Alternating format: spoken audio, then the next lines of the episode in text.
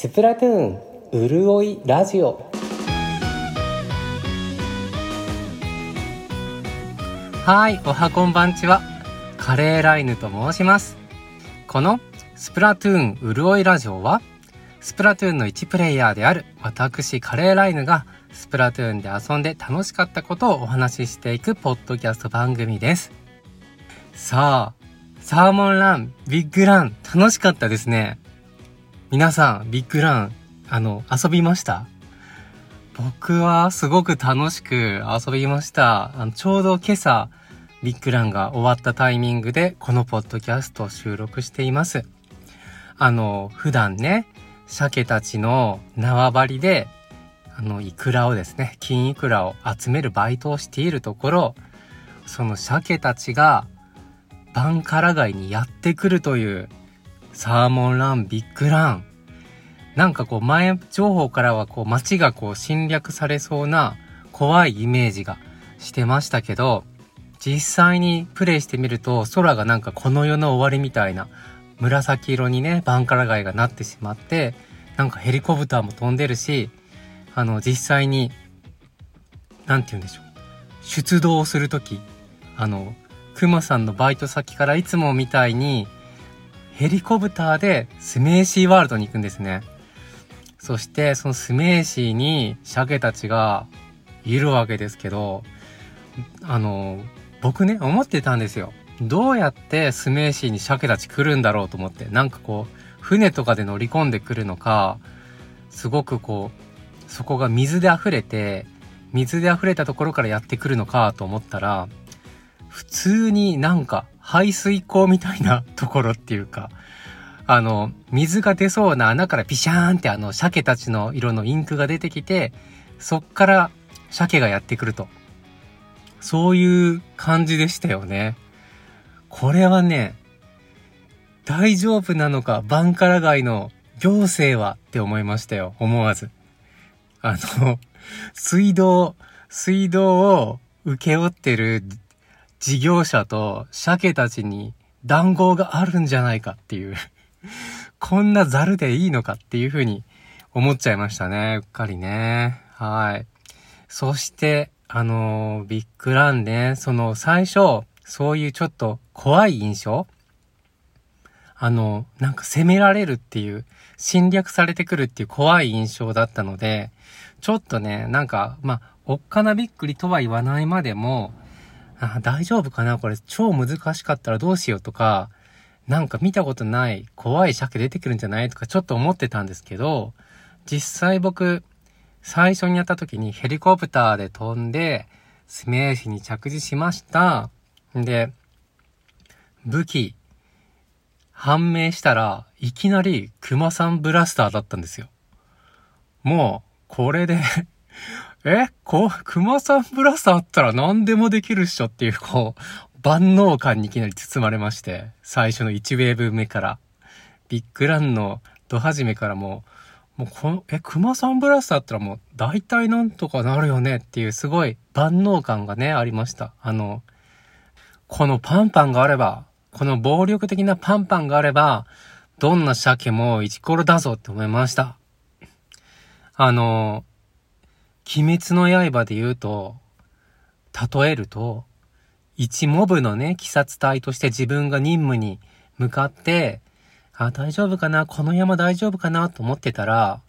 もういきなり柱が来てくれたみたいな感じですよ。パンパンの。パン柱が。パン、パン柱って言うと美味しそうですけどね。暴力的な攻撃力抜群の柱が来てくれたのでも、あ、これはなんとかなる生き延びれるっていう安心感のもとで、あの、遊びました。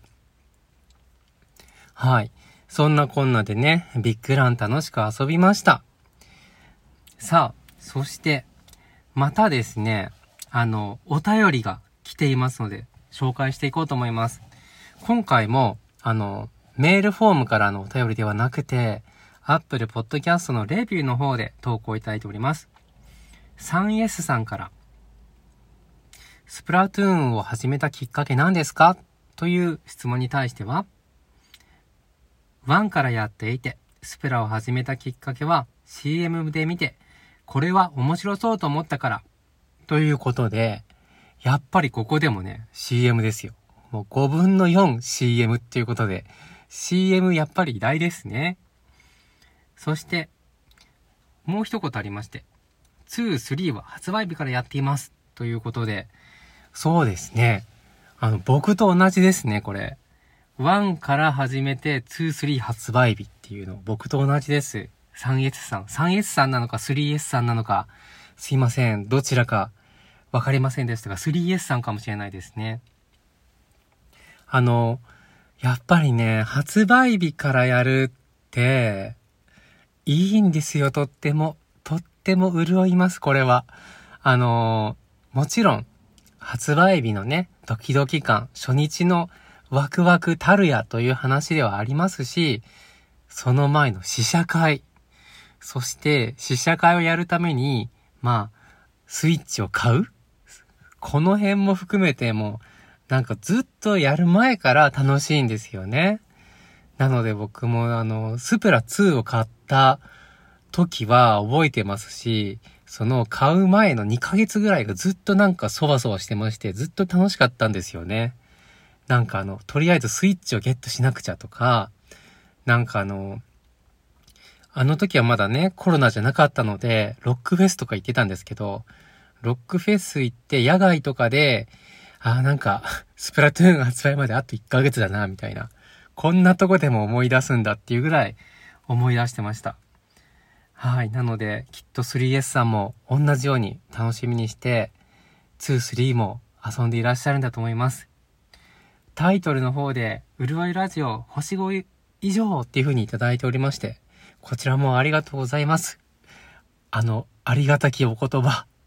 頂戴いたしました。もう、そこまでではないんですが、ありがとうございます。嬉しいです。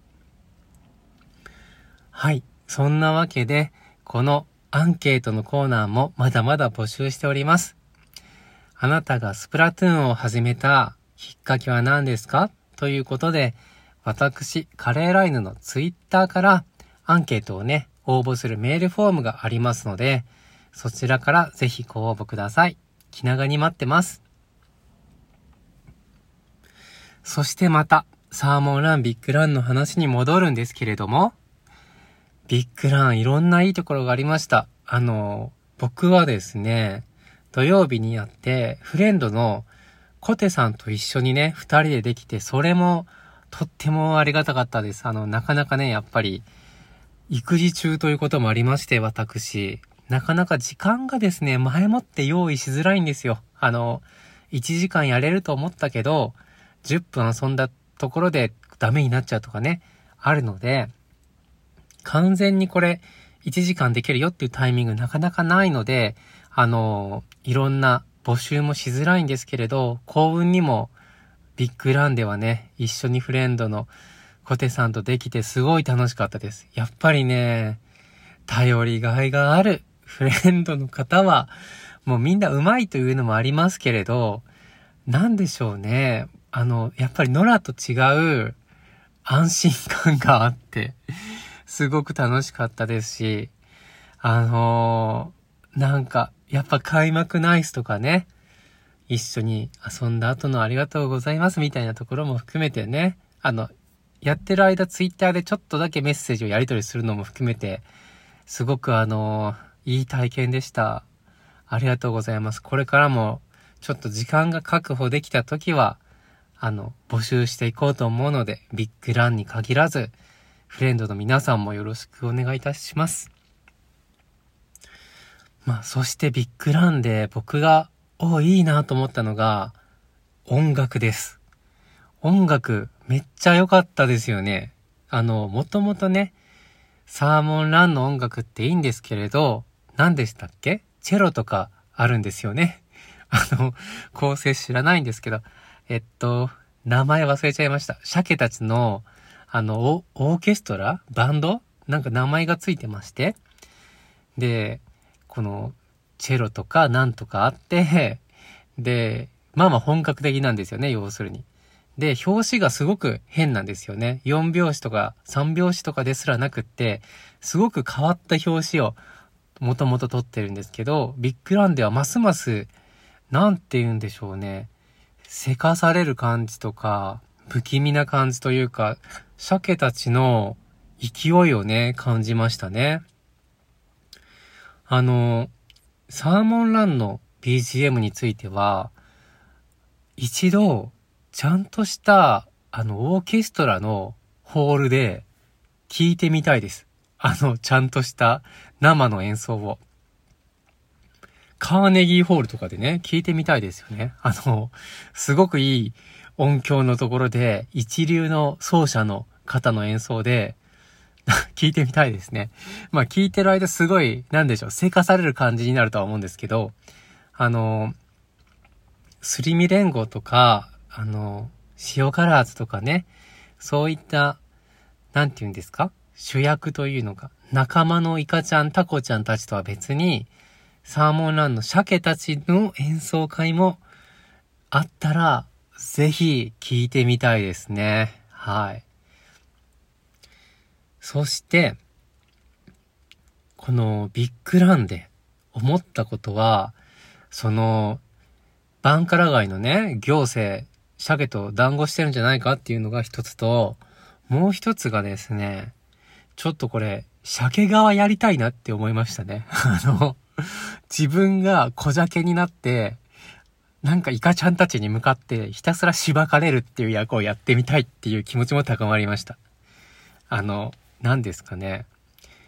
あの、いつもより、やっぱり鮭たちが楽しそうに見えたというのか、なんかこう祭り感があったので、自分がなんか、こう爆弾とか、あの、鉄板とかね、蛇とかを操作できたら超楽しそうって思いました。まあ、中でも何気に僕はね、やっぱり小鮭が楽しいんじゃないかと思うんですよ。あの、小鮭をコントロールできたら、ね考えてみてくださいよ。もう、こちらはね、普段イカちゃんタコちゃんやってるので、あの、どんな小鮭が、小鮭が嫌なのかって、身に染みてるじゃないですか。なので、まあ、ハイドラとか、なんか塗りがちょっと即できなさそうな武器を見定めて、視界の外から小鮭になって、テケテケテケテケテケって言って、えいえいって、あの、後ろから攻撃してみたいなっていう衝動に駆られましたね。はい。あと思うところは、この報酬？報酬が本当に良くって、一気にあのお金も貯まって、なんか、あのね、もともとスプラ3って皆さんもそうだと思うんですけど、お金ないじゃないですか。欲しいじゃないですか。枯渇気味なので、すごいなんか嬉しかったです。お年玉みたいな感じというか、あの年末にですね、リアルで学生の頃に、あの、新聞にですね、年始の広告を織り込むっていうバイトしたことあるんですけど、そういうなんか臨時のちょっと大変なバイトってお金いいじゃないですか。なんかその感じを思い出しましたね。特別なバイトでちょっと得しちゃったっていう気分でルンルン気分でした。はい。そんな感じでですね、サーモンラン、ビッグランはとっても楽しみました。はい。もう、熊ブラもね、いっぱい来てくれましたし、あと、ね、フレンドのコテさんと会った時は、なんか、ソイチューバーが3連続で回ってきて、あの、クマブラもよく出たんですけど、なんでこんなにソイが試練を与えてくるんだっていうことで、ちょっとあのね、僕と、僕からしたら、久々のフレンドさんとご一緒、バイトなので、頑張っていいとこ見せるぞと思ったら、ソイチューバー、ソイチューバー、ソイチューバーってことで、ちょっと、あの、ぐぬぬっていう気持ちにもなりましたけど、でもそれも含めて、思い出、もう、楽しみましたね。はい。そして、この一週間のスプラトゥーン3は、私ですね、もうひたすらバンカラマッチチャレンジに潜っておりまして、あの、2週間前は C だったんですけど、その1週間で A マイナスぐらいまで行って、今は S に上がってます。で、この間ですね、全部スペースシューター1本で、あの4つのルール、特に、あの、武器を変えることなく挑んでいます。S に来ると、さすがに、あのー、負けが 出てき始めて、今勝率5割ぐらいになっちゃったんですよね、S で。なので結構、あ、こっからちょっとスペースシューターならではの強みを見つけていかなきゃなっていう段階に達しましたね。はい。そしてね、やっぱりこのガチマというかですね、あのー、ガチホコもガチエリアも全部、やっぱりね、やり始めるとね、終われなくなっちゃうんですよね、これが。自分の性格もあるんですけど、負けが混んでる時ほどコンティニューしたくなっちゃう心理になって、それはそれで楽しいんですけれど、まあちょっとね、こっからメンタルのトレーニングもいるんじゃないかと思って、はい。スプラ1、2で培ったガチマメンタル力を活かしていこうと思います。あの、具体的には僕、ガチマやる前に、あの、一個ルーティーンがあるんですよ。何かっていうと、ガチマが始まる前に、ほっぺたのね、筋肉、口角を上げて、ニコって笑うっていう笑ってから始めるっていうルーティンがあります。これ何かっていうと、まあもともとルーティンとは、ルーティンとはあのスポーツ選手などがね、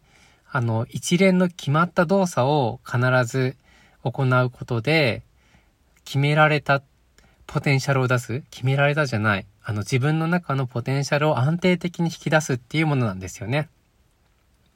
例えば野球だったらバッターボックス、打席に入る前になんかバットをトントンってやるとか、まあ、ラグビーとかでもね、五郎丸選手という方が有名になりましたけど、決まったポーズをとって、まあ決まった歩幅で蹴るとかね。まあ、サッカーの PK でもね、そういうルーティンをお持ちの選手も多いんじゃないかと思いますけれど、あの、僕が、そのニコって笑うルーティンを取り入れたのは、漫画で大きく振りかぶってという野球漫画があります。そこから取りました。この漫画でルーティンが紹介されていて、まあ野球漫画なのでね、ピンチになった時に、守備の選手が、まあ緊張してよくミスをしちゃうと。で、その緊張を解きほぐすためにどうするかっていうと、みんなで笑うんですよね。あの、具体的には、まあ、守備の時に三塁まで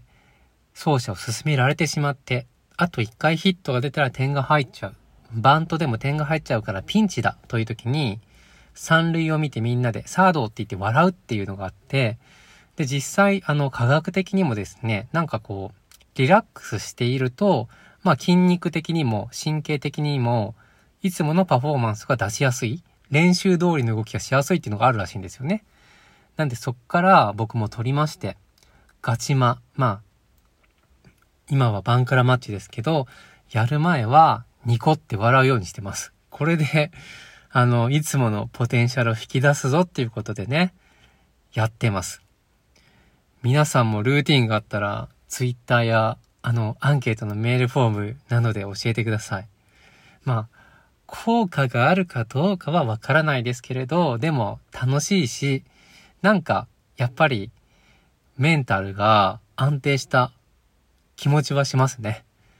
なので、なんかこう、そうですね、たかがゲームという見方もあろうかとは思うんですけれど、そういったメンタルの部分も頑張って鍛えていこうと思います。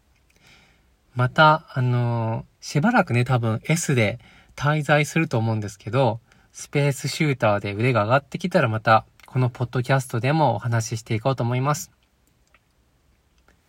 今日のお話はこんなところで終わりにしようと思います。